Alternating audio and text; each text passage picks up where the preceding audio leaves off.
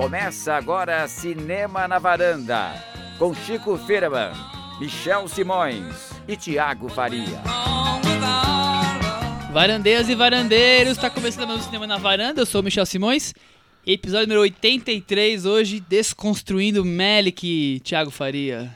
Pois é, Michel, eu ouvi falar que no episódio de hoje o tema será Game of Thrones, é isso? Game of Thrones, Game o Chico... of Thrones, completo, Com- integral. O Chico vai narrar capítulo a capítulo. A gente vai fundo na- no retorno da série, quais são os mistérios que vem aí, os novos personagens, novas intrigas. Fiz anotações sobre os 61 episódios. Ô Chico, se nós Agora. vamos falar sobre Game of Thrones do começo ao fim, por que, que chama Desconstruindo Melick? Eu não entendi. Por que, que Porque você botou tem um esse personagem nome? novo que vai morrer no episódio 4. Que, Que quem chama faz é o. Ed Sheeran. É o Ed Sheeran que interpreta esse, esse- esse Que personagem. coisa maravilhosa, hein? Então, a brincadeira é porque Game of Thrones voltou ontem. Anteontem, no caso, que foi domingo. E nós não vamos falar muito de Game of não Thrones, porque só o Chico assiste. Chico, Só você eu não, vai- assisto. Chico, você não vai querer falar sobre Game of Chico Thrones? vai, Eu o Chico vai falar, falar. um pouco depois. Você gostou do episódio, pelo menos? De algumas coisas. Que mas... tem gente que criticou bastante. É, eu achei que começou que nem essa, a, a última temporada, é, meio que mostrando onde cada um tá, pra depois começar Depois a pegar no tranco. Coisa, é. Teve uma cena inicial no- muito boa, mas enfim. No episódio de hoje falaremos sobre dois filmes mais recentes do Melick. Um deles chegou ao Netflix, a Netflix, que é Cavaleiro de Copas, e o outro está estreando essa semana nos cinemas, Semana que é que de vem, canção né? em canção. Estreia quinta-feira. Quinta-feira agora. Quinta-feira, Estamos desculpa. lançando o episódio na, É. na, na terça, vamos estrear na quinta-feira, nós estamos antecipando. Mas não vamos falar só desses dois filmes, vamos falar da carreira do Terence Malick como um todo, até porque não é muito longo, Mas então com dá todos tempo. os filmes? Todos os oito ou nove filmes que ele tem, nós vamos Ah, conseguir então tá bom. comentar alguma coisa aqui. Muito bem. Vamos, vamos agora baixar a bola, Vamos porque nós estamos bola, muito é animadinhos e tem umas notícias tristes que a gente quer comentar alguma coisa, né, Chico? Exatamente. Ontem nós perdemos um dos grandes mestres do cinema. É, alguns dizem que é do cinema de gênero, mas pra mim é um dos grandes mestres do cinema mesmo, que é o Jorge Romero, né? O diretor de A Noite dos Mortos Vivos e de financiador dessa da, da volta dos zumbis. É, morreu ontem, ele, ele tinha, tava com câncer, né? Ele tinha 77 anos. E deixou muitos muitos fãs pelo mundo, né, Thiago? Inclusive é, você. Sim, sim, eu se fizesse uma lista de 10 diretores que eu mais gosto, certamente eu conseguiria incluir o Jorge Romero ali, porque é um é um mestre, eu acho, no que ele fez. Também é considerado por muitos cinéfilos um herói, né? Porque ele conseguiu criar um estilo muito particular dele, longe dos grandes estúdios, muito de uma maneira muito radical até. Cada filme você conseguia ver o diretor por inteiro ali. Uhum. É, e só por ter criado os zumbis no cinema, acho que não precisava ter feito mais nada, né? Exatamente. Já tava uma boa... Já tava bom. Mas e, que filme vocês mais gostam dele? Então, como a gente não combinou, né? Cada um vai Que- falar de um filme. É, que, que é pra pelo menos deixar o gostinho pra quem não conhece É. o cinema do Roger Romero. Eu eu ia falar mesmo do Madrugada dos Mortos, do, aliás, do Despertar dos Mortos, que é o segundo filme de, de zumbi Segundo dele, do zumbi. que é Zombie, né? E ele Dawn of the Dead. E que é um filme que ele. Porque no, no primeiro filme, no, na Noite dos Mortos Vivos, o, o Romero, assim, além de ele criar o- o- a figura do zumbi e de começar a, a lançar várias questões em relação ao que era a sociedade americana naquela época, no segundo ele já vai atacar o consumismo. Então o filme se todo se passa dentro de um shopping center, é, com zumbis variados, tem até um Hare Krishna que virou zumbi e é, um é o meu filme favorito dele. Mas eu gosto tanto dos outros todos que eu poderia falar sobre todos também. então, E você, Thiago? É, pra mim o Despertar dos Mortos é o preferido, mas eu queria lembrar de um que eu adoro e eu acho que foi bem é, é, injustiçado quando ele foi lançado, que é o Diário dos Mortos, que foi o filme que ele fez com na época em que estavam começando a aparecer essa história de filme com câmera digital, com aquelas imagens encontradas e, enfim, estilo Bruxa de Blair, ele fez a versão dele para esse subgênero e eu acho incrível esse filme. E pra mim mostram como o Jorge Romero até o fim continuou um diretor que muito inquieto, querendo explorar novas possibilidades ali dos personagens dele. Ele não se acomodou e fez filmes que até incomodavam os fãs dos zumbis. Muita gente que era fã de zumbi, fã do, do Romero, viu esse filme e falou: não, não, aí ele foi um pouco longe demais, não entendi muito bem o que ele queria dizer. Então ele já estava um pouco eu. à frente. Inclusive, Inclusive, eu, Chico- mas agora eu vou assistir de novo Tem e que vou ver, gostar. tem que ver, Muito muito, bem, bom. muito bem. Diário dos Mortos, que é o nome. Bom, nós estamos desprezando que o filme mais famoso dele, que é o primeiro, A Noite dos Mortos Vivos. Eu Não acho. tamo- Não, estamos Não, modo de falar assim, não, não estamos colocando ele na na- nas lideranças. Eu, eu acho ele o melhor filme dele, com toda a questão política, a questão da discussão é, do negro e tudo mais, além da questão do zumbi. Mas eu tenho um carinho especial por um outro filme que, que talvez não seja dos mais famosos, que é o Comando Assassino, É o do macaco? do ma- da macaquinha. Eu Shines. adoro aquele filme. Foi o primeiro filme que eu vi dele, eu vi quando criança, na época. Eu lembro de ter ver o VHS e voltar e correr, acelerar, querer ver de novo. Minha mãe tá mandando, vai entregar a fita, filho, vai entregar a fita, filho. Eu atrasado. Ai, peraí, tá acabando a revisão aqui. a revisão. É, adorei, adorei, assim, super marcante pra mim aquele filme. É, eu, eu tenho. Só pra gente passar esse assunto, assim, eu adoro o Terra dos Mortos, eu acho um filme massa, um filme incrível. O, os zumbis começando a ganhar consciência, tem, fazendo as coisas indo pra outro, outro plano. O, o que mais eh, me interessava no filme de zumbi. O Thiago falou um pouquinho desse negócio do, do Diário dos Mortos. Eu acho que em todos os filmes ele, ele tenta ampliar o leque, né? Ele tenta ir para abrir a, a- ele sempre dá um passo a mais. Em cada filme de zumbi que ele fazia, dava um Exatamente. passo. Tinha uma, uma, Isso eu acho. uma nova fase dos zumbis, alguma coisa além do. Simplesmente a história do Exatamente. zumbi. Isso né? eu acho impressionante porque é um, é um. Mostra que é um diretor realmente que ele não, ele não queria ficar no seguro, né? É, e tem o Martin, que é o filme de vampiro dele, o, os- o vampiro mais.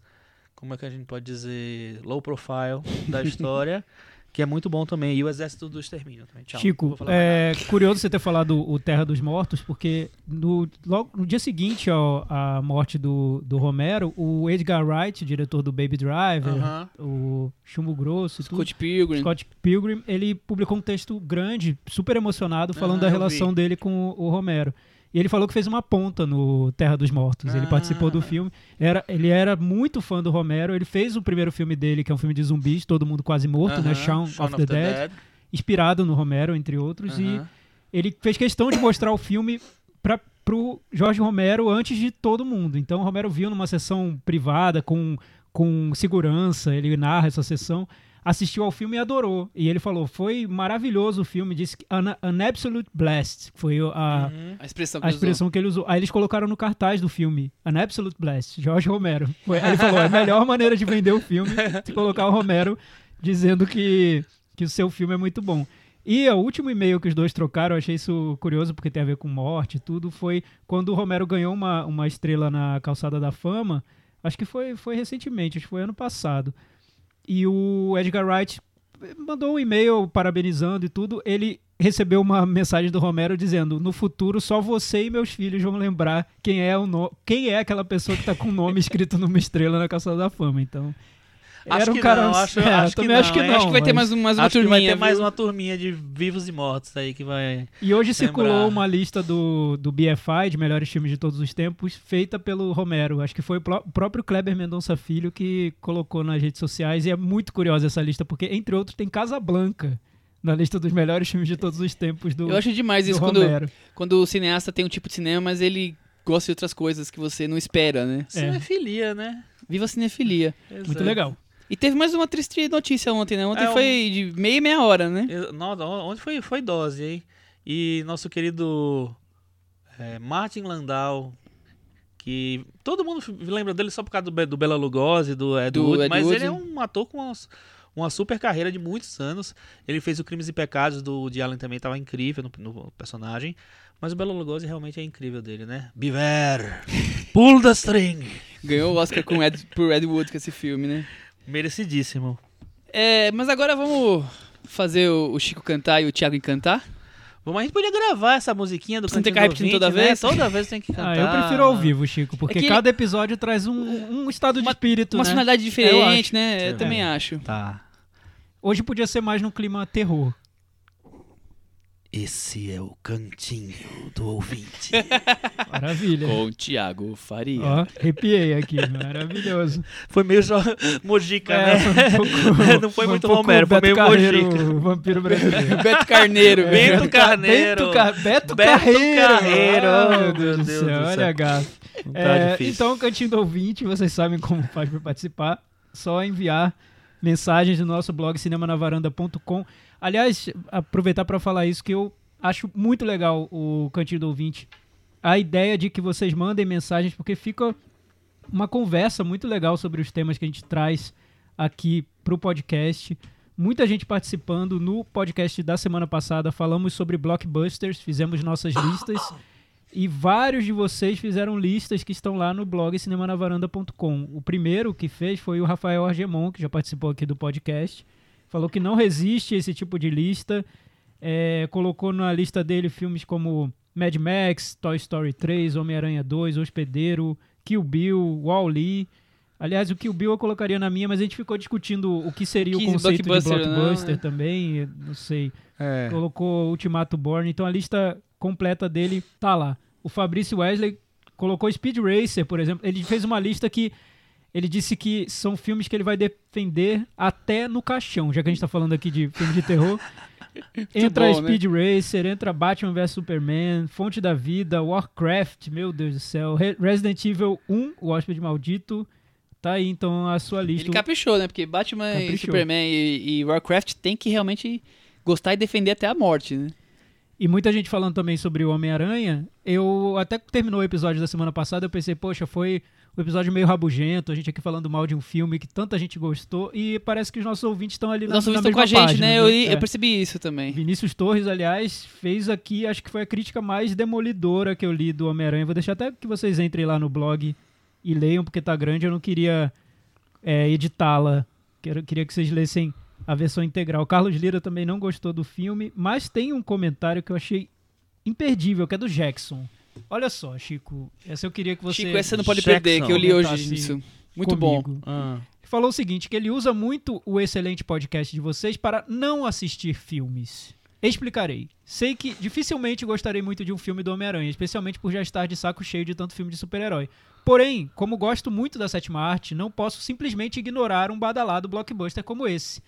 Aí eu vou lá, escuto o Cinema na Varanda e fico informado. Obrigado, pessoal, pelo excelente trabalho e pela pontualidade. Um abraço, Jackson. Então ele não assiste aos filmes, ouve Cinema na Varanda, se informa, se diverte. E já pode bater papo com todo mundo. E bate papo com a galera. E é isso. É influencer, né? Eu Digital gostei, influencer. Eu, eu também fiquei feliz. Não, mas eu acho que você não, não você fez uma, uma leitura errada. Não, tá Eu acho correto. que ele ouve o nosso podcast e decide se vai ver ou não o filme. Não, ele falou que ele não vai ver o filme do, de super-herói porque ele já cansou. Aí ele só ouve o nosso podcast para ficar informado e bola pra frente. Então Segue tá bom, beleza. É isso? Mas como é que você sabe que o nome dele é Jackson se pode ser Jackson? Pode ser Jackson. Pode ser Jackson, é verdade. Jackson. Obrigado, Jackson. Obrigado a todo mundo. E Jackson Hoje também. a gente vai falar sobre Terence Malick, então se vocês quiserem comentar sobre qual o filme favorito de vocês, do Terence Malick, qual o filme favorito do Romero, tá lá aberto o nosso blog para deixar comentários. Esperamos semana que vem esses comentários. Terence Malick, Chico Firman. É um cara. Eu, quando comecei minha cinefilia, Terence Malick era um nome assim intocável, né? Você lia comentários, críticas, artigos e Terence Malick era aquela coisa do o gênio que fez meia dúzia de filmes e parou 20 anos sem filmar, aí volta, faz um outro filme também indicado ao Oscar, vem, ganha o Globo de o, o Globo de Ouro não, o Festival de Berlim, aí fica mais vários anos sem filmar e de novo a expectativa, quer dizer, o Terence Malick é um cara que que era meio unanimidade. E depois ele, ele surgiu agora com uma nova fase acelerada, né? Fazendo um filme por ano, que tá sendo um pouco mais discutível. Terence Malick, você tinha essa expectativa? Quando a fase dele mais é, de atos, assim? Como é que você tinha relação com, com Eu o cinema dele? Eu comecei a ver cinema no hiato dele, no hiato, né? Eu comecei a me interessar por cinema, ele, tava, ele era já um diretor mítico que tinha feito dois filmes, tinha parado e tinha virado sei lá o que, fazendeiro, vou fazer compota, sei lá, qualquer coisa. Vinho, né? Fazer Vinho. compota em Paris, né? É, foi, sei lá, fazer alguma coisa na vida. E aí, nesse intervalo, eu vi o, o Cinzas do Paraíso, foi o primeiro filme que eu vi dele. Ah, não, o primeiro filme que eu vi dele foi o Terra de Ninguém, porque passou na Globo. Tinha, a Globo tinha uma, uma sessão do domingo à noite que passava filmes legendados, e eu vi o Terra de Ninguém lá. É, e, de, e depois eu acho que eu vi, eu não sei se era. se foi em VHS, sei lá, não lembro direito como, como eu vi o Cinzas do Paraíso. Então aí vi, achei, achei os dois filmes maravilhosos, incríveis. É... e ficou aquela coisa. Quando Isso é ele anos voltou, 70 o- os filmes, só pra 73 pontuar. e 78. Isso. E aí, quando ele volta com Além da Linha Vermelha, que estreou no Brasil em 99, né? Aí foi aquela coisa, todo mundo foi ver ele, aí, e aí você vê um cara que realmente quer fazer poesia no cinema. Eu adorei o filme quando eu vi, achei muito bonito, achei muito denso, não, não alcançava algumas coisas, mas fiquei bastante tocado. E desde então, é, comecei a esperar com um certo louvor cada filme dele. O meu favorito, eu acho que é o Novo Mundo, o que é a versão dele para Pocahontas, que é um filme que me tocou bastante no- quando eu vi. É, Só que depois o negócio. Depois a gente fala daqui a pouco da É. última fase dele. E aí você, Tiago, É, qual a pois sua é. relação com o Terence Malick Então, é- antes dessa fase é, pare- do 2011? É parecido com o que o, o que o Chico falou. Eu vi o- os filmes dos anos 70, o Terra de Ninguém e o Cinzas no Paraíso. Acho os dois incríveis. O Cinzas no Paraíso eu acho que é uma obra-prima. É, depois teve o Hiato. Além da Linha Vermelha eu vi no, no cinema. Além da, só pra contextualizar quem não conhece, Cinzas no Paraíso é de 79 e Além da Linha Vermelha é de 98. Então tem É, esse... Não, é de 78. É, isso São aí. 20 anos mesmo. Isso, 20 anos, exatamente. 70, 78 e 98. É. Isso. Tá. Então tem um intervalo de 20 anos aí do, do cinema do Melick. Além da linha vermelha, eu lembro bem do lançamento, porque é, foi um filme muito diferente do que estava sendo exibido na época. Uhum. Muita gente achou um filme até lento demais e difícil. Ele foi exibido nos cinemas de shopping, então Também Foi já de ao astros da época que estavam nesse Tinha filme, astros, impressionante, tinha né? Clooney Tinha uns e tudo. 15. é, enfim. Inclusive uns mal, mal aproveitados, né? A, his- a história desse filme é curiosa. Eu, eu tava lendo um pouco sobre esse filme. Parece que tem, uma, tem uns 10 astros que filmaram e foram cortados. Não tem nenhuma cena deles no filme. De, de tão extensa e grandiosa que é o jeito que o Terrence Malick filma, né? É, então, o que eu acho é que o, o sempre se bene- beneficiou por ter é, carregado essa aura de mistério, tanto dentro de cada filme quanto na trajetória dele. Sempre se esperou muito dele. dele. Eu acho que um diretor que seria equivalente, até pela maneira espaçada como filmava, seria o Kubrick. E como era tudo, todos os filmes eram misteriosos, eram aguardados e carregavam uma pompa de, de uma obra definitiva sobre um certo tema, até determinado, até um certo ponto da carreira, o Melick foi muito correu muito paralelo ao que o Kubrick fez. Depois que ele começou a assimilar o cinema digital, é, tudo mudou. Ele começou a filmar, a gravar os filmes muito, muito mais rapidamente. A edição dos filmes, que é uma, uma etapa que ele gosta muito, tem um interesse enorme, acho que tão, tão interesse tão grande quanto a própria filmagem. Ele, o Cinzas no Paraíso, ele demorou dois anos montando o filme. Acho que 40 dias filmando e dois anos montando. Então, é, com o digital ele pôde fazer, é, gravar muitas horas de filme e depois ficar lá fragmentando as imagens e montando da maneira como, como interessava a ele. De uma maneira mais rápida e também é, com uma quantidade muito maior de material. Entramos aí nessa nova fase dele, que começa com a Árvore da Vida e depois tem Amor Pleno, tem o, o Cavaleiro de de Copas, Copas. e de Canção em Canção.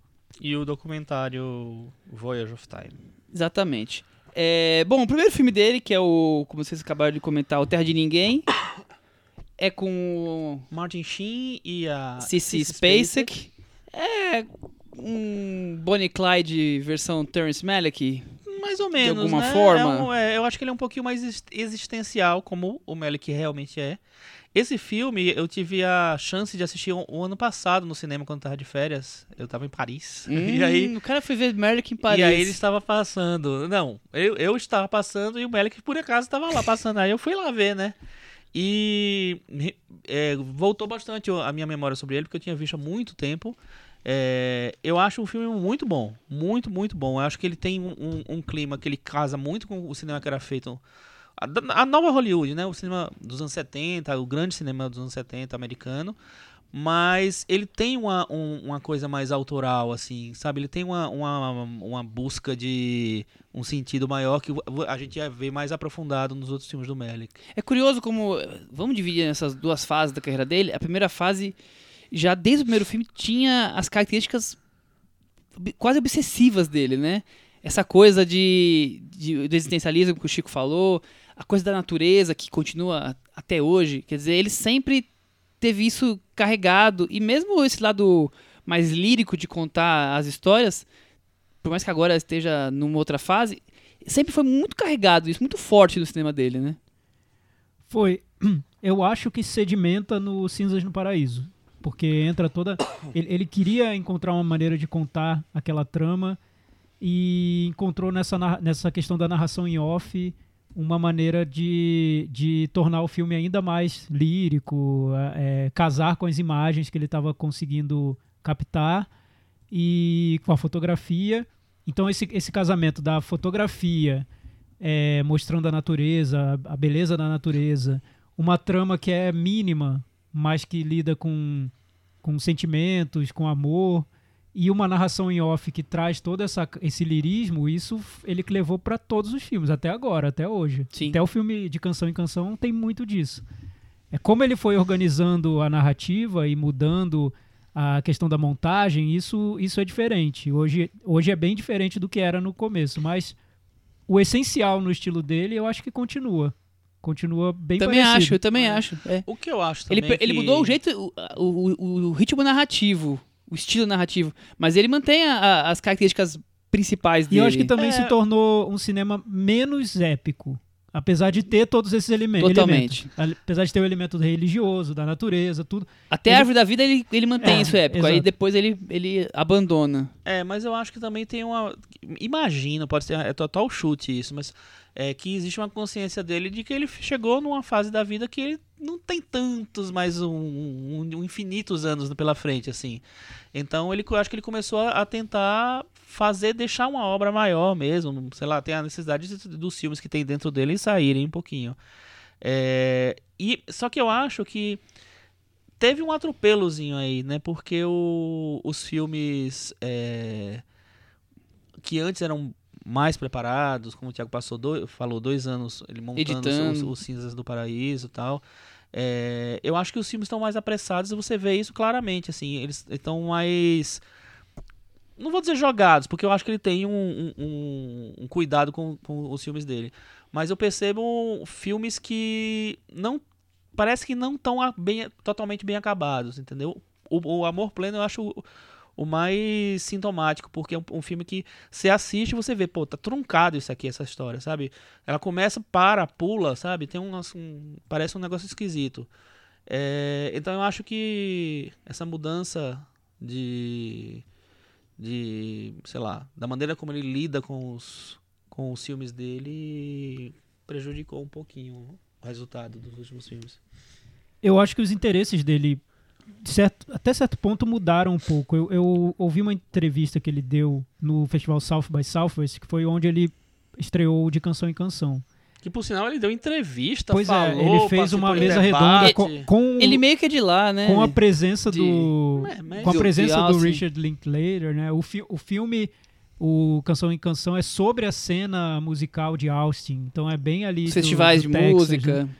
É, o que ele falou é que ele tem interessado muito por mostrar essa questão do estímulo, a quantidade de estímulos da, do- da vida moderna, né? Você tá saturado de estímulos e ele usa os filmes dele, esses mais recentes, na maneira como ele monta as imagens, um pouco que para reproduzir isso. Já vi até pessoas comparando com seria uma espécie de Snapchat, Insta Stories, porque começa uma cena e de repente corta e já parte para um outro momento e às vezes cenas que não parecem não comunicar, não, não, não se falar uma, uma com as outras, né? Às vezes tem umas, tem umas sequências que as, as pessoas estão, os personagens estão dentro da casa, depois estão fora da casa, depois dentro da casa de novo. E o diálogo casa, continua. E é um diálogo contínuo, é. E também a questão do, do cronologia do tempo, né? Quer dizer, as coisas acontecem e você vai encaixando depois que aquela cena foi antes ou foi É, depois. ou até tanto faz, é. na verdade, saber o que foi antes, o que foi depois. É, Hum. dá, dá para perceber que muito é improvisado no filme, é, que ele o canção de canção em canção ele fez gravou oito horas de filme, então muito improviso ali que depois ele vai organizando da maneira como como ele decide contar aquela história, né? Eu tenho a impressão, queria ver se vocês também têm isso, que esses últimos filmes tem alguma coisa tentativa de ser próximo do que o Alain René fez com Hiroshima, Monamu e o ano- passado Mariambad, nessa questão da essa narrativa, essa coisa meio meio abstrata de forma, da forma de trazer a história pro, perso- pro público, sabe? Eu É- acho que tem, tem. Eu, e- ele é muito ambicioso ainda. E eu acho que ele virou um alvo fácil porque essa questão do lirismo, às vezes, pro Atrapalha. espectador, é, pode ficar muito estranho, né? Às vezes ele busca no filme uma pureza de sentimentos que pode parecer cafona e é um alvo fácil. Ou, ou, é isso. ou pelo menos ingênua. É, É, mas- simplista, né? Mas Sim, Meio sabe o que clichê. eu acho? Eu- sabe o que eu acho? É que é, quando ah, é, essa coisa de fazer poesia no cinema parece muito brega ou, ou, ou- ou é, ou é uma coisa meio, sei lá, forçada, é uma coisa que assim, pega mal você dizer que a pessoa fez, né, tá tentando fazer poesia no cinema.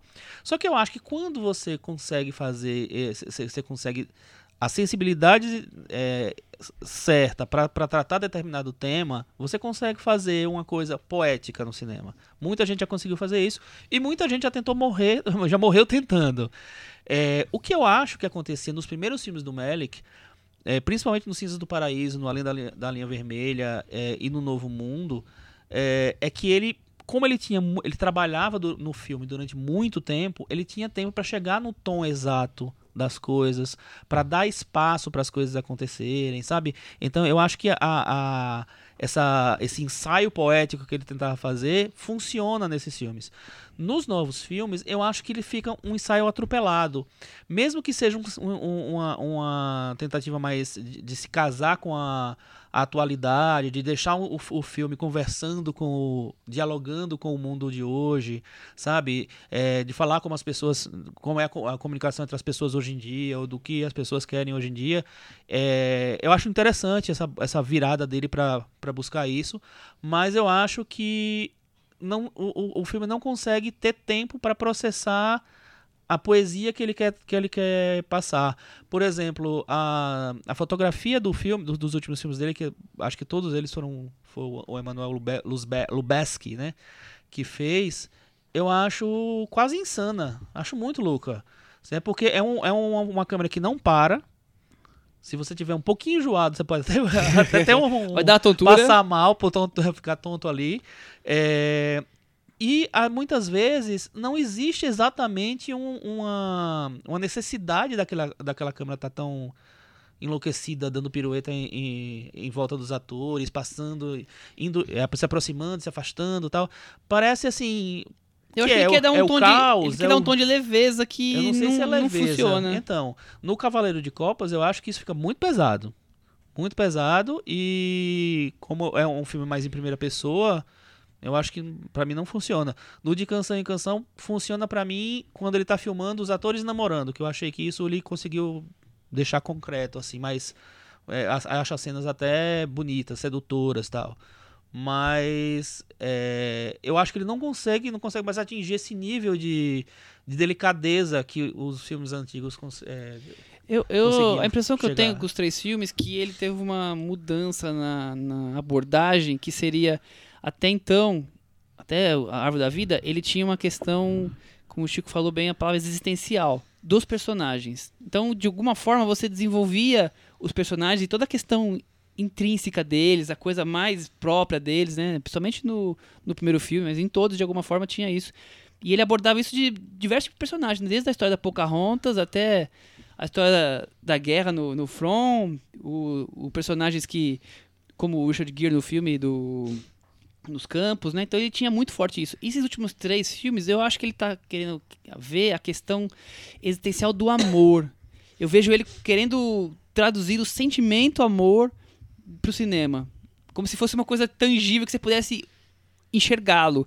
E os personagens estão ali é, não tão desenvolvidos porque ele está querendo desenvolver a his- as histórias de amor. Então ele tem a história do primeiro filme de um empresário, o segundo e o terceiro filme são pessoas ligadas à cultura, mas você compreende aqueles personagens? Não, porque ele está ali mais interessado em mostrar cenas bonitas de um casal se aproximando ou ou no primeiro, principalmente no, no, no To The Wonder, esqueci o nome em português. é amor pleno. Amor pleno, as brigas também, quer dizer, ele tá muito mais interessado nos sentimentos e, e demonstrar cenas de sentimentos do que especialmente nos personagens. Você sai vendo o filme e você, quem é o personagem do Ryan Gosling? Que que ele, quais são os o, íntimo dele, o que, que ele quer. Você sabe da história amorosa dele, se relacionou com tal, com, com outro, com tal, quer dizer.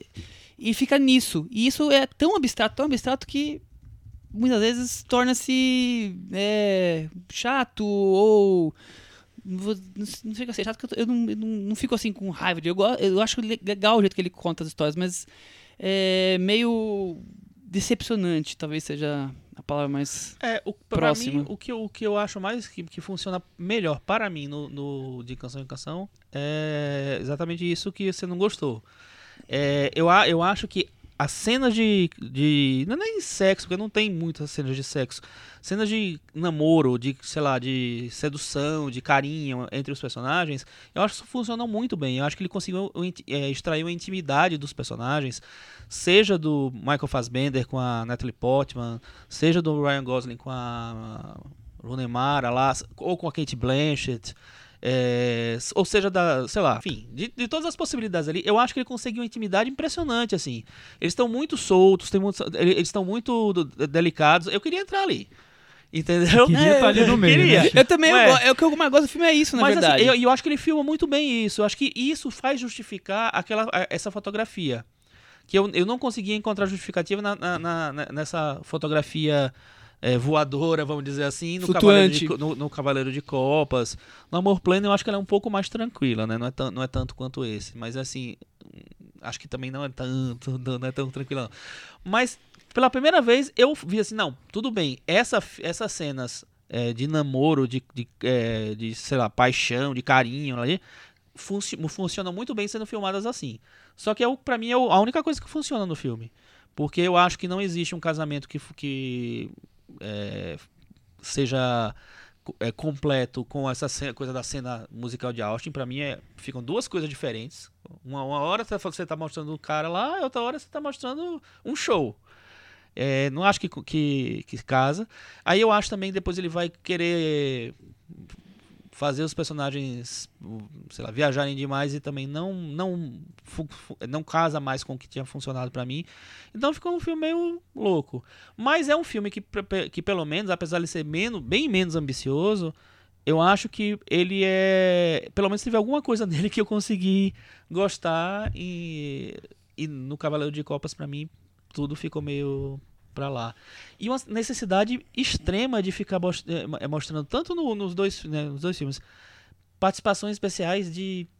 Pra quê? Aí bota Joe Manganiello lá numa cena. Pff, acabou. Dois aí, segundos. O Iggy Pop tem um ou duas, né? Nesse, tem uma cantando e uma aí. falando. É. é. Os Red Hot Chili Peppers. Como o Thiago falou, a Peggy Smith pelo menos tem umas falas, né? Tem algum envolvimento com a trama. Mas não sei, eu acho muito jogado aquelas participações. É, ele devia ter feito o que ele fez no, na linha da vermelha, cortou todo mundo. agora, agora, ele deve estar tá mais generoso. Chico. Então, a gente falou, o Chico já está falando do De Canção em Canção, que é o mais recente dele. É, só pra gente estruturar um pouco aqui a, a trajetória dele para não ficar tão. Acho que a gente tá, tá bem no clima dos filmes mais recentes super, dele, né? Tá super é, caótico, a gente tá falando cada hora. Vai é, ouvir e falar assim, nossa, é. por que ouça, eu não gravei em imagens esse podcast? Ouça e depois você vai montar o quebra-cabeça. Mas enfim, eu acho que o cinema dele vai até a Árvore da Vida, de um, de um jeito. Vamos falar é de Árvore da Vida um pouquinho? Só, só um minuto, Michel.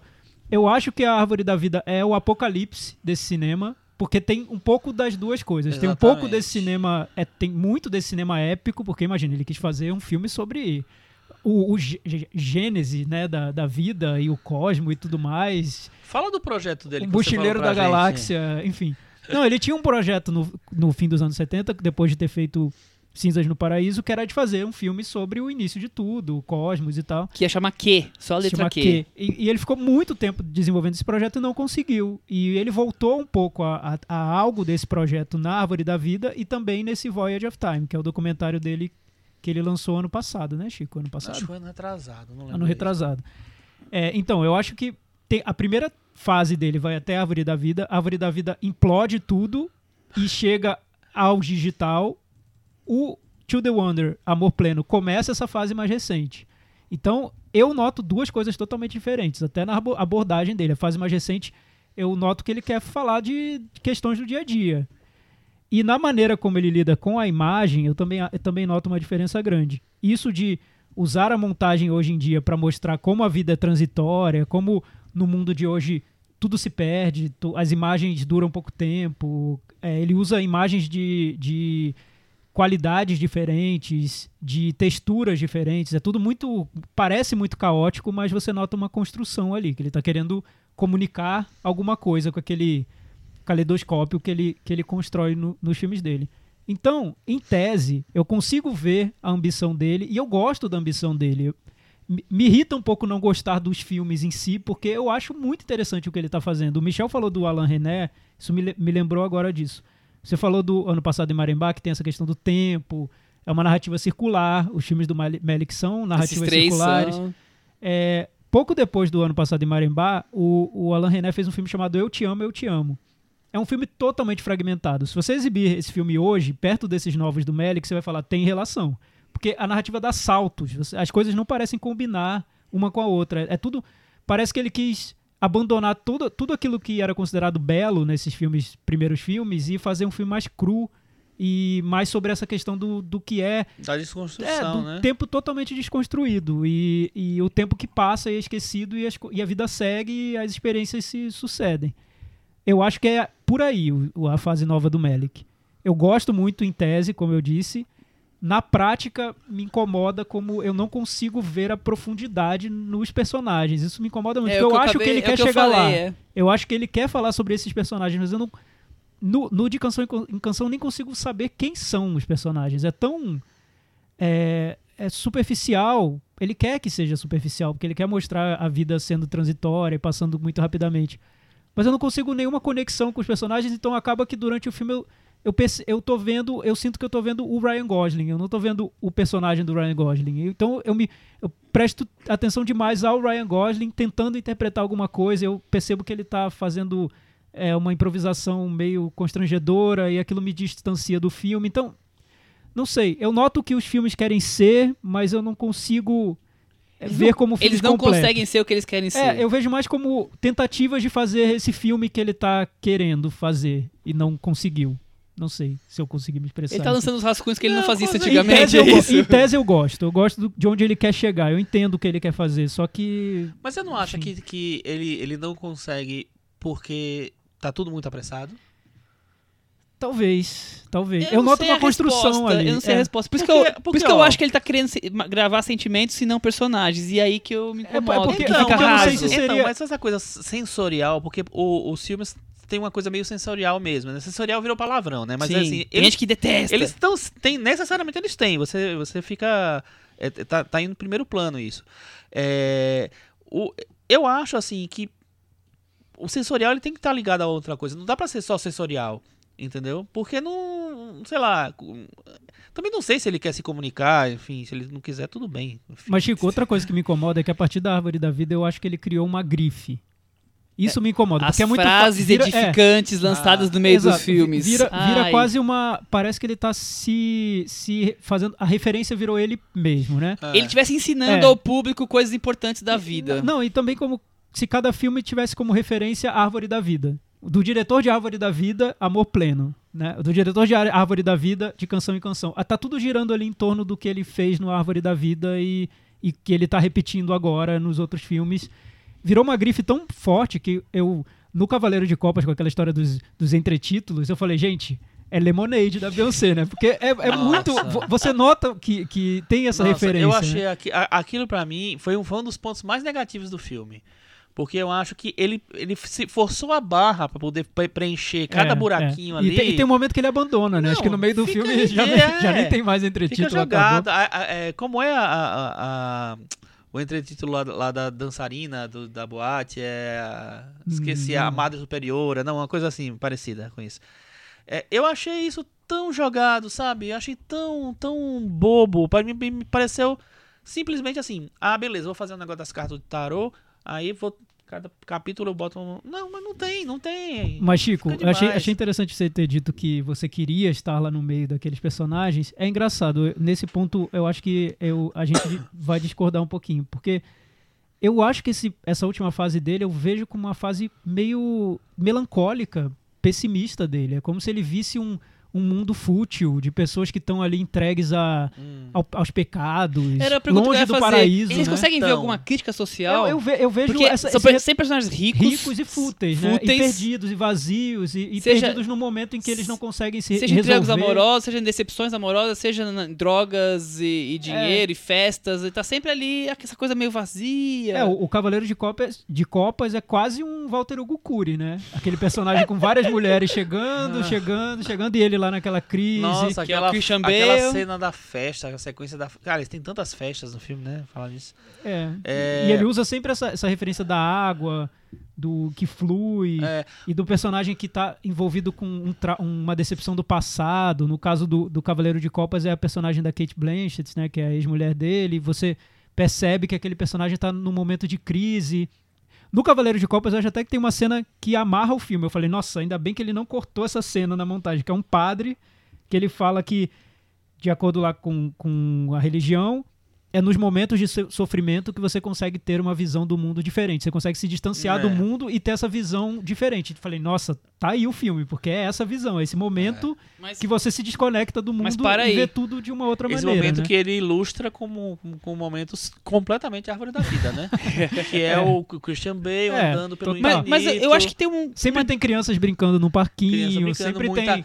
tem gente caindo na água e filmando a É, água. tem, Tem- água, tem tudo tem isso. deserto. Então, tem tudo isso. Mas eu, eu, acho que achei... tem uma coisa crucial que diferencia o Árvore da Vida desses três últimos, que é a forma dos personagens. É, a relação lá do pai com o filho, Brad Pitt e Champagne em fases diferentes, Uhum. é tem toda essa, essa coisa filmada como o Chico falou, essa coisa meio abstrata, meio meio sem cronologia, você não entende muito bem, mas eu acho que tem sentimentos ali e tem uma história que você consegue captar que aqui agora ele não tá preocupado mais com isso. Mas eu acho assim que ó, na, na- na Árvore da Vida, é, que é, claramente são dois filmes bem diferentes, né, um, um do outro, assim.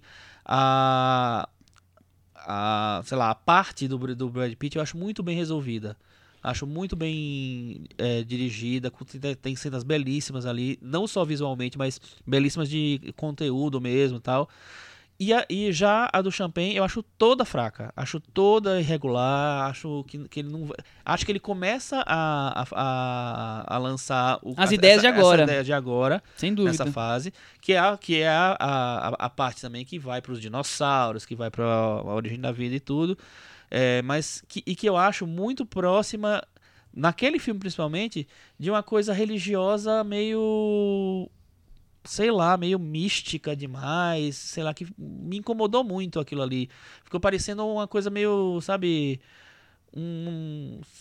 Não sei dizer exatamente, mas assim, uma coisa meio espírita esquisita, mal definida tal, sabe? Né? Eu não, não- consegui ver concretizado o que ele queria, quis ali. Mas vejo ele lançar aquelas coisas. Então, pra mim, o Árvore da Vida, eu gosto muito da parte do Brad Pitt. Muito, muito. Acho impecável. Inclusive, o Brad Pitt tá ótimo naquele filme ele não é um ator bom de drama. É... E não sei, e a, e a parte do Champagne eu acho completamente desnecessária. O Champagne, inclusive, ele, ele- logo depois do filme, ele falou assim: não entendi o que, que, que É, ele nem- filme, não sei. o que Não, que é, que ele um só filme. resmunga, ele não tem nem fala, mas eu, Chico, eu o- gosto, eu gosto do o- filme. Minha, minha relação com a Árvore da Vida é muito parecida com a sua. É totalmente dividida. Terminou o filme, eu. O que eu dizia é: tem um filme muito bom ali dentro e tem um É. filme que eu detestei, porque eu não esperava ter, ver o Terence Malick. Eu, eu gosto muito dele, como eu disse, Cinzas no Paraíso, eu acho que é uma obra-prima. Eu vi ali na construção das imagens, na escolha da narração em off, no que os personagens falam e estão refletindo. Eu vi uma cafonice que eu não esperava ver no Terence Exatamente, Malick. exatamente. Cafonice que eu digo é o que é óbvio, é o que é mais clichê, é aquele pensamento que já foi processado 28 vezes no cinema antes e que você não espera ver num filme do Terence Malick, né? Pra chegar a algum, alguma reflexão sobre o amor, sobre a vida, sobre o A espírito, morte. a, A, a morte. tal. criação se ligando no- no drama de uma E família. nos filmes que né? vieram depois eu vejo muito isso. Por exemplo, o de canção em canção tem trechos que de, te- tem vários, daria pra pegar vários exemplos, mas de narração em off que a, que a personagem da Rooney Mara fala, eu segui como se estivesse num sonho. É óbvio, né? Não precisava ter dito isso. A gente sabe que a lógica do filme lembra a lógica de um sonho. Então não precisa a personagem falar isso. Aí num determinado momento ela também diz: "Eu amo a dor. Ela me dá a sensação de estar viva". Tipo, é óbvio, né? Também tem muita coisa. Então, eu não, eu não sei, eu tenho uma sensação dúbia com esse cinema do Terence Malick porque eu gosto muito do projeto do cinema dele. E eu acho que ele é um diretor que dos poucos diretores que conseguem fazer o lirismo visual mesmo, assim, não o Uhum. lirismo de personagem recitando poesia, mas o lirismo na imagem em si. Eu acho que ele consegue fazer e tá, tá nesses filmes mais recentes. Só que para cada momento desse que eu acho maravilhoso, que que me leva, me transporta para um outro mundo, tem um outro momento extremamente cafona que Piegas, me traz né? de volta É. com toda a força para esse mundo em que Eu eu, tô também, Que é vivendo. Então, principalmente quando ele, verba, que ele que verbaliza. ele verbaliza Tem- muito De tudo, Canção em né? Canção tem umas duas ou três cenas que a Rooney Mara e o Warren Gosling estão dançando em cima de um. Tipo um tablado com luzes e meio, meio anoitecendo. É a coisa mais linda, eles dançando, É. o Gosling meio durão, ela mais As, tem solta. umas luzes na cara dele. Aquela luz, assim, refle- meio moderno, assim, mas, É. mas lento. é lindo é- aquilo. Sem fala, sem sentimento, sem nada, aquilo. É lindo. Mas, aí- mas tem outros momentos que, que eu notei... são que eu quero É, morrer. e te- mas e tem outros momentos até de construção de imagem mesmo, de canção em canção, que eu notei. Poxa, se- será que é só a plasticidade visual pela plasticidade visual? É. Por exemplo, jogar mel na, na Rooney Mara. O que, que é aquilo? É Pra só quê, pra deixar né? bonito, né? Então, Fica bonito, pra deixar ficou, mais tá doce, lindo, né? mas- Ficou bonito a mas- textura do mel escorrendo. Mas isso é- Mas- É, é que eu acho interessante do filme, porque pra mim eu gosto quando os personagens namoram. Quando ele começa a pa- pra, pra, passa- é, ir pra parte do sexo, que eu acho que é quando ele tenta banalizar, é, banalizar não, mas é, julgar ou falar sobre essa coisa da banalização da vida, do mundo, do atual, aí eu acho que perde todo Aí o não, clima. né? Não. Não, é, aí vem, aí bota aquele triângulo lá, não sei o quê. Pra mim, quando tá um seduzindo o outro, tá ótimo, tá, aí- tá, tá bonito, tá puro, tá, sabe, tá, tem uma coisa meio pura ali. É, e lá, aí depois não, aí vira uma bagaceira, não sei. Quero só ver se esses filmes vão ficar em cima do muro na varanda e vão cair. Pois é, mas, o, mas ficar- então, o, Ca- o Cavaleiro de Copas, se a ideia era mostrar um personagem numa, num momento de sofrimento, que ele tem esse distanciamento da vida dele e tá totalmente em pedaços, um personagem despedaçado, ali sem saber o que fazer da vida dele, consegue, é isso. Só que com todos esses problemas que eu vejo nessa fase Griff e Terence Malick pós Árvore da Vida, que tem toda essa, essa, essa filosofia bem rasa, esse momento de poesia bem banal, alternando com imagens muito bonitas. Enfim, tem isso no Cavaleiro de Copas. De canção em canção. Se a ideia era mostrar fragmentos das relações amorosas nos dias de hoje, como elas são, que elas são rápidas, que elas fugazes e que aquilo passa de, de qua- quase que sem você entender o que aconteceu, é isso o filme. Só que com todo esse lado que eu acho negativo, Negativo, no cinema dele cansa. recente. Então, eu fico muito dividido. Pra mim são dois filmes regulares. Irregulares, acho que essa É, eu não- palavra. eu não Três acho nem- filmes é, eu não irregulares. acho nem ruins, nem filmes ruins, nem filmes bons. Eu acho que eles ficam num oscilando muito. Eu gosto de algumas coisas, não gosto de outras, aí volto a gostar e não gosto também. Enfim. É, eu É- também, é triste, eu também porque eu queria- assim, eu é. queria queria gostar. gostar. É, eu- eu também queria gostar. Vamos pro Meta Varanda? Vamos. Vamos. Nem teve sinopse porque não dá pra ter, né, também. Eu, eu até escrevi o sinopse, mas Você escreveu a sinopse, Mas né, Michel? fazer o quê com Temos essa tempo sinopse? pra, pra você dizer a É, sinopse, pelo fala aí. A a minha sino- sinopse é uma A linha. sinopse do Cavaleiro da, Porque- de porque Copa eu quero- seria... eu Não, vou- não eu fiz vou Cavaleiro querer- de Copas, Ah, então, então, então faz a de eu canção faço em canção em canção. e eu vou ler a sinopse do Cavaleiro de Copas, de, de Copas da Netflix, que eu achei Vai. genial. Mas lê primeiro a de Tá canção bom, em canção. de canção que em eu canção, eu escrevi o seguinte: a visão sensorial de triângulos amorosos nos bastidores de festivais de rock em Austin, festas, traições, a dor e a paixão. Nossa, você aproximou um pouco do Tracy Malick. Essa foi a Eu acho que ideia. você conseguiu a, a- a sinopse do Cavaleiro de Copas diretamente da Netflix, não sei quem escreveu, um anônimo, autor anônimo, não é o Michel, tá? Um roteirista com uma carreira de sucesso, mas muitos problemas psicológicos, Quer explicar o filme, né? busca consolo saindo com um monte de mulheres. Acabou. Saindo com um monte... Ou seja, A Cris tá aqui quietinha fazendo que sim com a cabeça aqui. anos na sessão da tarde esse, né? É, Não, não dá, é, não dá. altas, não- altas confusões. dá. Não dá, pra, não dá pra fazer uma sessão da tarde na semana Lagoa Só, Azul, só que- ele só digo e... que eu lembrei muito de um filme chamado Eu, do Walter Urico com o Tarcísio Meira e várias mulheres, em um elenco recheado de beldades do cinema Olha brasileiro. só, viu? E aí, Chico, qual é o Meta Varanda? Mas pra qual filme? Escolhe. Tem que, dar, tem que ser pros dois, Chico. Cavaleiro de Copas não, primeiro. não, Cavaleiro de Copas eu vou dar... Eu vou dar cinco pros dois. Era o que eu tava imaginando. Eu vou dar cinco pro Cavaleiro e quatro pro De Canção em Canção. 4 e 5. Eu vou dar a nota 5 para os dois. Com isso, ficou com 50 o Cavaleiro de Copas e 47 o de Canção em Canção. Então, de canção em canção caiu. E o Cavaleiro de Copas tá Ficou aqui pendurado. pendurado. Ficou no último tijolo da varanda. Daquele Foi jeito. bom, foi, foi uma conversa dedicada ao Melick, porque esperamos que tenha sido tão fragmentada quanto os dois Não, filmes. o Merrick vai sentir orgulho desse podcast com relação aos últimos três filmes. Os primeiros já não sei. Por mais que eu achei bem legal a conversa que a gente teve dos primeiros filmes, relembrar. Aliás, eu queria falar, vocês falaram dos filmes favoritos, o meu é Além da Linha Vermelha. Legal. Meu favorito. Acho, acho o, o, o- tudo, tudo, o- todos os filmes que ele fez até a Árvore da Vida, eu acho muito bons. Em graus diferentes, talvez, mas eu acho que todos são muito bons. Mas o. E depois da Árvore da Vida, que né, me dividiu um pouco, apesar de o saldo ser positivo, né? Vamos dizer assim. É. Como eu, diria. Eu gosto bem. É bom. Mas é bom. o, o que veio depois realmente tá bagunçado. Vamos mudar de assunto então? Porque a gente tem, deixou mais um espacinho reservado pra falar de cinema brasileiro, né, Chico? Ah, é, né? Vamos falar do filme Fala Comigo, filme que ganhou o Festival do Rio ano passado, Exatamente. dirigido pelo. Desculpem se eu tiver. Pronunci- Shaw, né? Exatamente, eu falei da pronúncia, Felipe Shaw, que é a estreia dele como diretor, É, mas ele é roteirista de Campo Grande, Thiago Isso, Faria. é. Histórias que só existem quando lembradas, Hoje e 30, entre outros, mas alguns dos É. filmes que ele se destacou aí como roteirista. Bastante coisa ele fez. E fazendo o contrário, já começando com a sinopse do filme, antes que a gente debata esse, esse tema um pouco polêmico que tem o filme, o fetiche de um adolescente é de se excitar ao ouvir a voz de mulheres ao telefone. Uma dessas ligações é para a quarentena depressiva e suicida abandonada pelo marido. É isso. Parei aí para não dar pra não dar spoilers. E várias coisas, reviravoltas, intrigas acontecerão. Exatamente. É um- afinal, é um filme de um roteirista, né? Acima de tudo. Logo, é história É, tinha que ter, sim. né? É.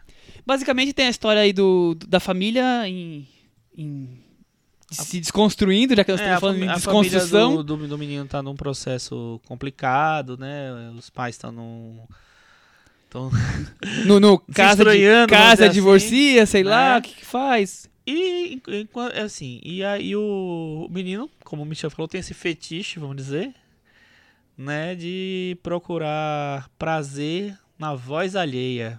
E liga pras pacientes Anônima, da né? mãe, o Thiago. A mãe é a terapeuta, Denise Fraga, e ele vai lá nas fichas dela e liga É uma pras loucura, pacientes né? e Loucura. depois se diverte ao telefone. É, a Karine Ele ouve podcasts de cinema? Não. Não, sei, não Ainda sei. bem, Vamos é. descobrir. Não, mas ele compõe músicas, né? Ah, sim. É. É uma coisa meio Lulu Santos. um Meio Abelha. fofinho, né? É, Fofo Music. Exatamente. Como é a musiquinha mesmo lá da. Eu não, não Ele memorizei. canta duas vezes. É, seguinte, a Karine Telles, se eu não me engano, ela ganhou melhor atriz no Rio no ano passado. Né? Mas Ganhou. pra mim é engraçado, eu gosto muito dela. Ela é atriz do Que Horas Ela Volta, do Riscado, fez novela também na Globo e tal. É, e ela é uma ótima atriz. Mas eu acho muito mais interessante o personagem do menino do que o personagem dela. O personagem dela, que é uma mulher que foi abandonada pelo marido, que fica esperando o marido voltar. Mas o personagem dele é meio clichê, né? Assim, Exa- exatamente, é muito clichê, né? E é um personagem que eu acho eu, que eu não tô ele. criticando, eu não acho ruim, mas assim, uma Não, situação. eu acho é uma que é- quarentona que foi o marido lá abandonou, tá aquela coisa meio depressiva, perdida na vida, né? É, é, me incomoda um pouco aquela, é, como ela conhece o, o, personagem do menino, porque ela basicamente é a única que dá bola pra ele, fica conversando com ele, imaginando que é o ma- marido tá ligando. Mas, pô, tem que ser um pouco meio maluco, né? Pra poder achar que o marido tá ligando toda hora e, falando, e, e ficando sem falar, né? Então eu acho que ela já meio que. Sei lá, tá procurando uma outra coisa. Só que isso não fica muito bem resolvido pra mim. Eu acho que já que. é, tem uma coisa meio truncadinha aí nessa comunicação dos dois. Já o do menino eu acho legal, porque ele tá conhecendo o mundo, querendo conhecer a, a vida através do, que a tecnologia permite, né? Nem é tão tecnológico assim, né? Mas tem isso. É, eu gosto da relação dele com a mãe, eu gosto da relação dele com a irmã. Com um amigo. A, a irmã que é hipocondríaca, né? Que ele, ele fica dando corda pra ela, tadinha.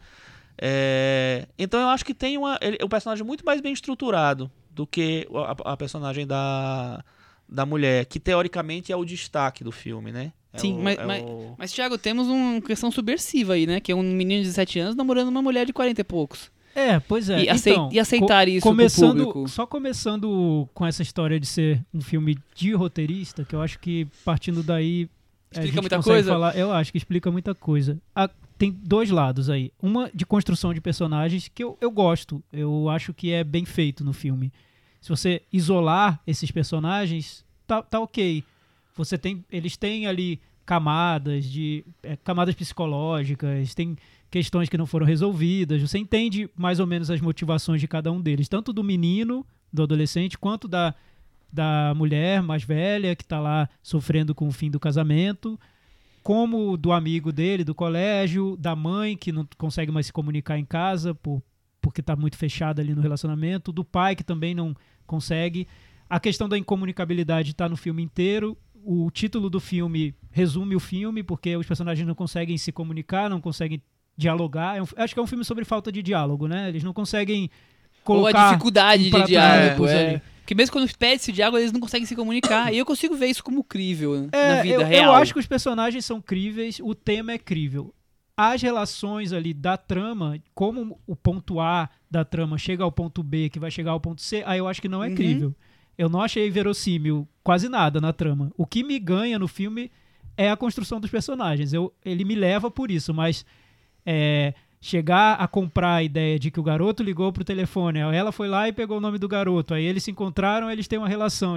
Tudo isso no filme eu vejo muito como um filme de roteirista É, mesmo. você tem, você tem que dar- de folhetim, né? Você tem que deixar muito... Deixa rolar. Deixa, Deixa, rolar, deixa- é. deixa a- a- algumas situações são bem forçadas, eu acho, pra empurrar a trama. Pela acontecer. Mas eu acho que os personagens são fortes e o filme ganha nos personagens. Até eu acho que uma relação. O, o que o Felipe Shaw quer ser, eu acho, é um diretor na linha do Asghar Farhadi. Que ele quer construir personagens fortes, colocar uma situação limite entre aqueles personagens e no final jogar uma questão, questões morais que não ju- sem julgamento dos personagens. Então você nota que um personagem pode ter razão de um ponto de vista, mas talvez não, se você colocar outro, outro ponto de vista ali.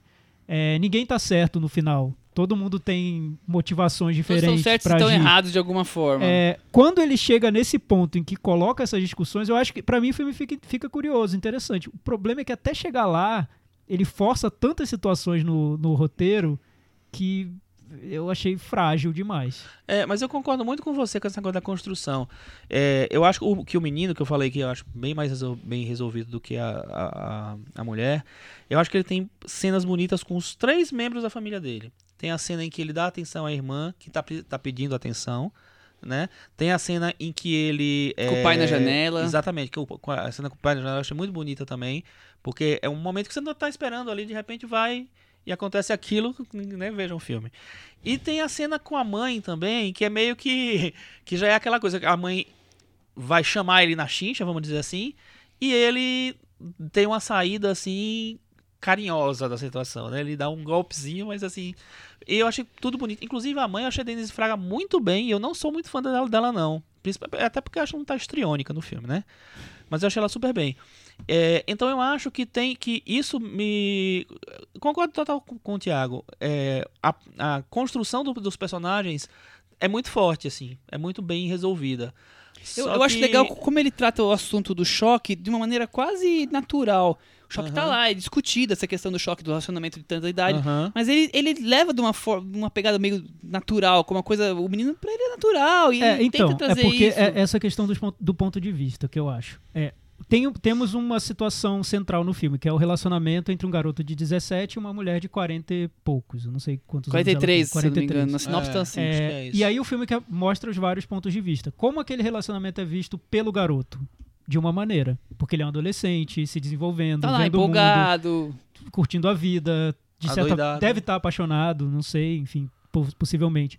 Como é visto pela mulher de 40? Como é visto pela mãe do garoto? Como é visto pela irmã do garoto? Como é visto pela- pelos amigos do garoto? Então, ele pega uma situação e coloca vários pontos de vista ao redor dessa situação. Isso, como roteiro, eu acho bem Ele feito. faz muito bem Ele feito, faz é. bem.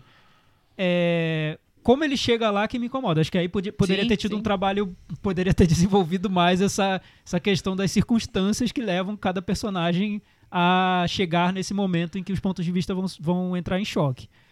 É, outro ponto que me incomoda é como ele faz, transforma isso em filme. Eu, eu queria ter visto mais filme, mais cinema mesmo, e men- Uhum. não só roteiro, mas cinema. Eu eu acho um, um pouco desleixado É, eu né, na pouco- construção de- é, do filme. Ele consegue ter um pouco mais de cinema, digamos assim, nas cenas de- da até da, da relação sexual, de carinho do casal. Eu acho que ele- ali ele consegue. mas você, a vê- mas você viu? eu consigo ver um eu, pouco. Eu senti falta, mas viu? não, mas Porque eu acho que fica mas não tudo muito. close e ele, ele não Sim, quer mostrar sempre planos uma- fechados, ele- é. ele- é aquela coisa. É, é trabalhoso você construir cenas de sexo, muito trabalhoso. Deve ser a coisa mais difícil de todas. Ele não constrói. Ele coloca um Sim, close ele- e ele- acabou. é. E o personagem gemendo, enfim. E é isso. Acabou. Opa! Não, é, pois é, eu, eu noto toda a cena do filme, eu, pe- eu penso, foi o caminho mais fácil.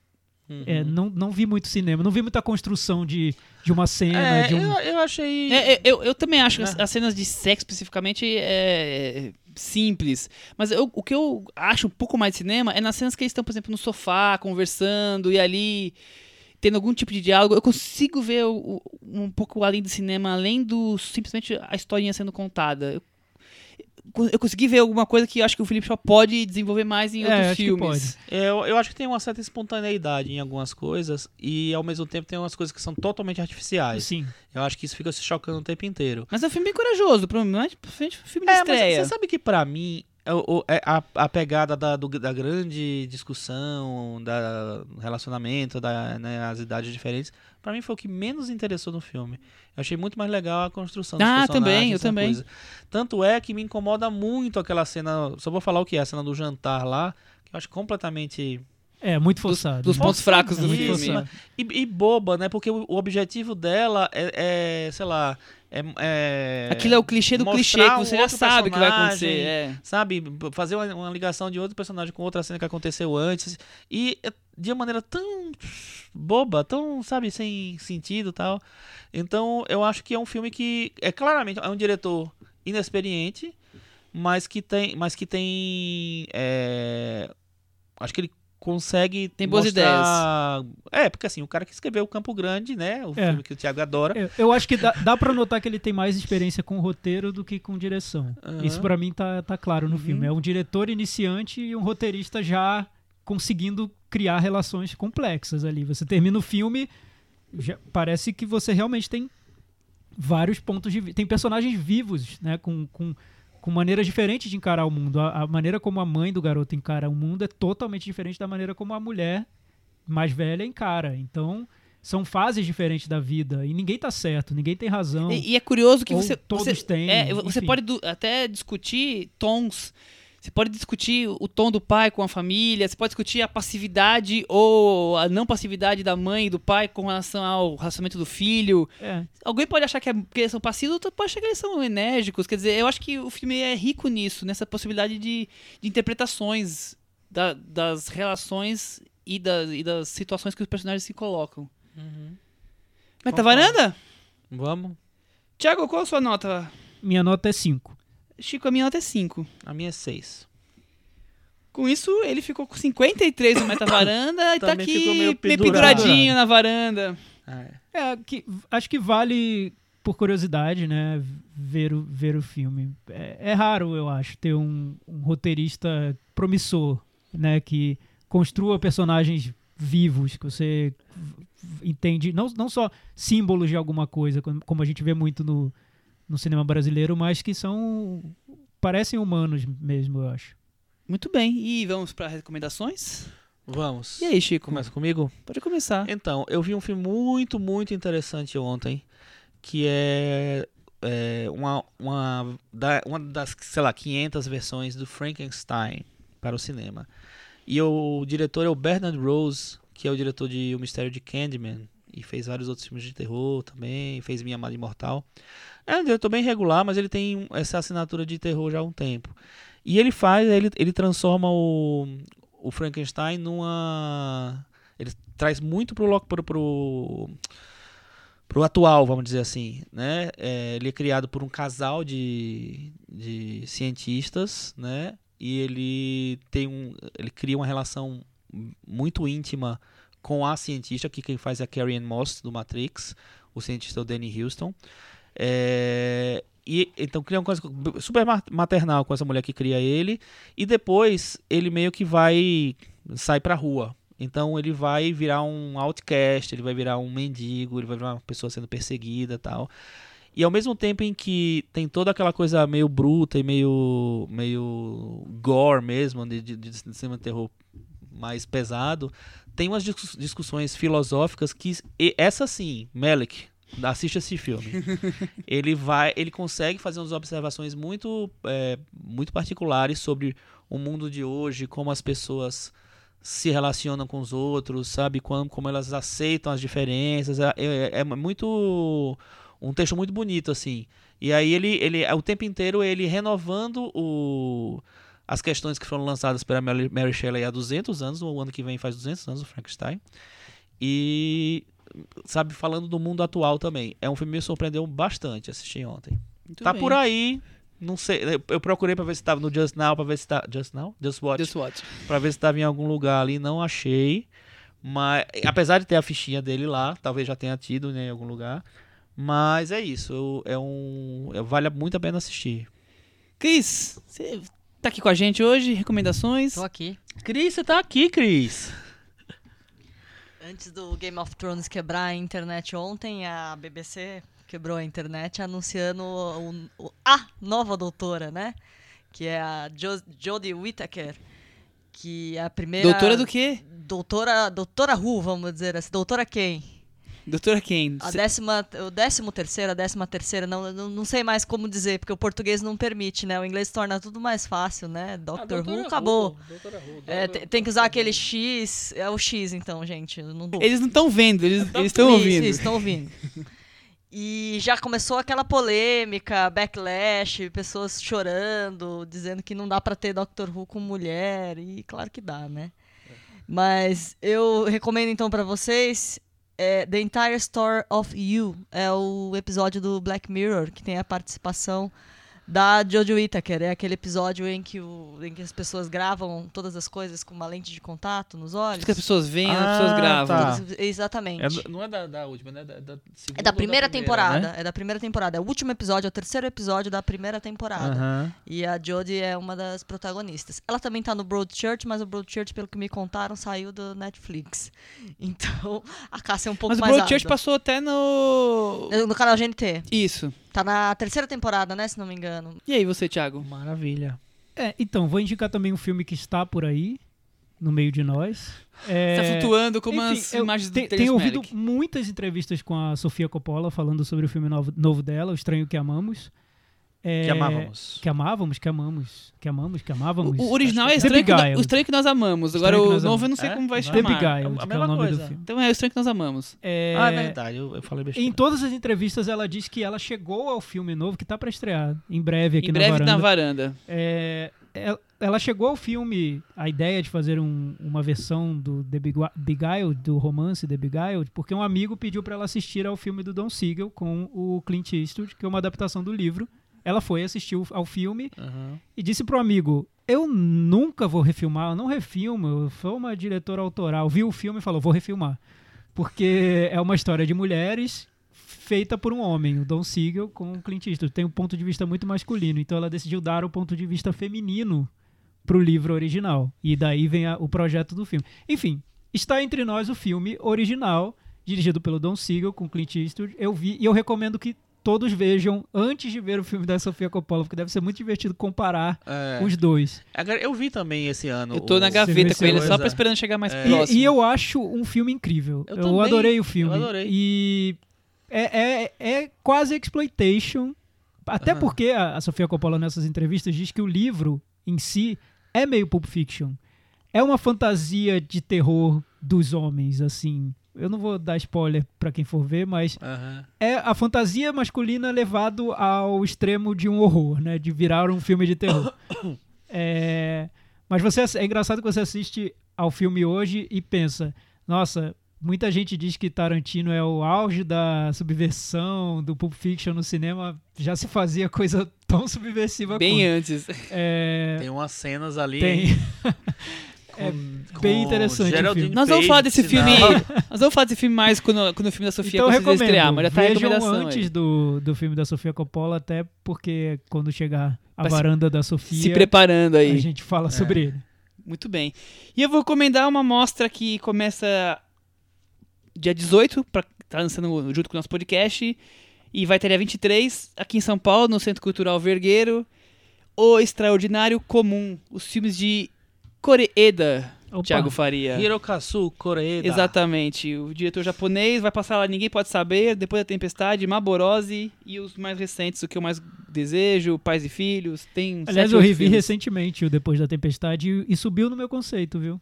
Subiu até minha notinha lá no Letterboxd. Ah, você fez Ah, isso? Pois é, eu Ah, gostei tá muito mais do vendo? que da primeira varanda vez. vai dar, não vai dar mais porque não dá pra regravar, Eu- tá? é, eu Não dá vou- pra não vou regravar, mas vocês porque- risquem aquele é, episódio. aí eu acho, só complementando pra quem for ver a mostra, eu acho que os filmes do Coreeda, e aconteceu isso comigo mais de uma vez, eu acho que eles não funcionam tão bem quando misturados numa mostra grande como a mostra de São Paulo. Não funcionam tão bem. Eles precisam ser vistos mais ali dentro de um contexto muito específico do Coreeda. Quando você coloca um filme do Coreeda entre um filme do Belóquio e um filme do Jim Jarmusch, um filme do Tarantino, o Coreeda pode ficar parecer meio encabulado ali no meio desses filmes. Só Não que ele se- tem uma força grande. Não sei se eu concordo, porque eu vi quase todos os filmes do Koreeda na mostra, dentro da mostra, e gosto de quase todos. Então temos opiniões diferentes. O que eu não vi foi, foi aquele da- na irmã mais nova, tal, não sei o Que vai Eu passar- não gosto Também tanto. vai passar. então é, é uma pequena amostra, não são todos os filmes dele. Aí melhor ainda, uma mostra só com filmes do Os, Coreeda. os mais Acho que aí, recentes e, os, e os três mais famosos. Basicamente Aham. isso. Então fica a dica para quem tiver um tempo aproveitar que tem filmes interessantes aí. Beleza. E até semana que vem. Tchau. Tchau. Tchau. Tchau.